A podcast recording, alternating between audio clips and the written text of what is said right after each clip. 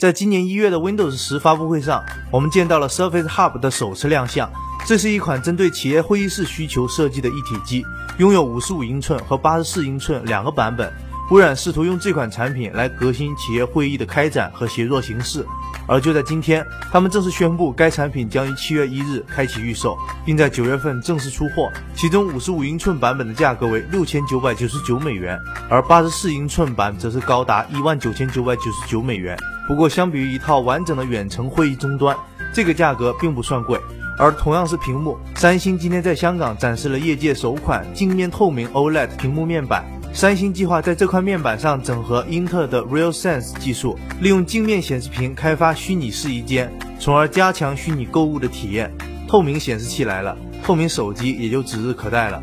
而三星近期推出的钢铁侠限量版 S6 Edge 已经在京东众筹上线，该机的价格为七千二百八十八元。不过据说今天编号为六十六的首台产品拍卖的价格已经超过了五十六万。很显然，实际上并没有人付款。另外，随着 iOS 九的发布，下一代 iPhone 的一些细节已经被开发者挖了出来。他们在 iOS 九测试版的代码中发现，下一代 iPhone 和 iPad 前置摄像头将加入闪光灯的支持，而升级后的前置摄像头能够拍出 1080P 的视频、240帧的 720P 高速摄影以及全景照片。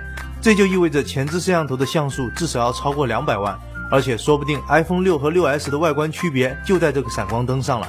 至于这一次的摄像头会用谁的 CMOS 就说不准了。那么问题就来了，今天 Sony 破产了吗？答案是并没有，因为他们又发布了多款相机新品，包括两款黑卡新机 RX 十二和 RX 一百四，以及全画幅微单旗舰 Alpha 七 R 二。其中两款黑卡均搭载了最新研发的一英寸 Exmor RS CMOS，而阿尔法七 R 二的 CMOS 像素增加到了四千二百四十万，并且具备五轴防抖功能以及支持电子静音快门，其余硬件也得到了不小的提升。这款产品的售价为三千两百美元，将在今年八月上市。等到价格降到五折，小编就准备剁了。新品方面，智能恒温厂商 Nest 目前已经发出了新品邀请函，宣布将于六月十七日举办新品发布会，届时预计将会推出一款摄像头产品，这也是这家公司被谷歌收购一年之后即将推出的第三款硬件产品。至于具体的情况，只有等到发布会的当天。最后来看看国内的消息。小米 CEO 雷军昨天在微博上宣布，高通公司大中华区总裁王翔即将加入小米，同时担任公司高级副总裁一职。届时，这位高管将负责战略合作和重要合作伙伴关系。